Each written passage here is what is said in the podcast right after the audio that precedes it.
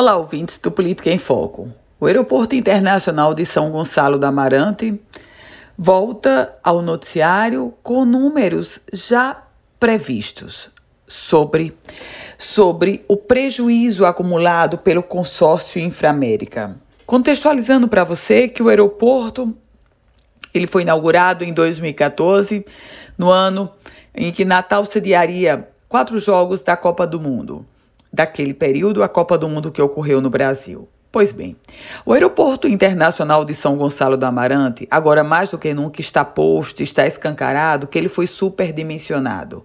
E o consórcio Inframérica, resultado, está no prejuízo.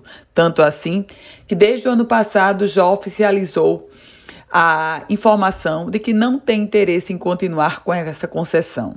De um lado, a Agência Nacional de Aviação Civil, a ANAC, já começou o processo para uma nova licitação desse terminal aqui do Rio Grande do Norte. Por outro lado, o consórcio Inframérica vai acumulando prejuízo.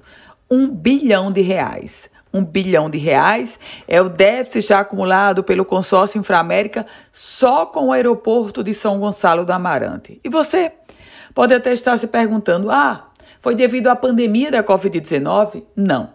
Na verdade, o aeroporto foi superdimensionado, o movimento de passageiros dele nunca superou aquele movimento lá do antigo aeroporto Augusto Severo, e o resultado disso é que o consórcio Inframérica acumula um bilhão de reais de prejuízo. E engana-se quem pensa que ele vai assumir esse prejuízo sozinho. Não. Expectativa é que a empresa ela entre com uma ação de ressarcimento contra, contra o governo. E aí, você imagina quem vai pagar essa conta, não é? Eu volto com outras informações aqui no Política em Foco com Ana Ruth Dantas.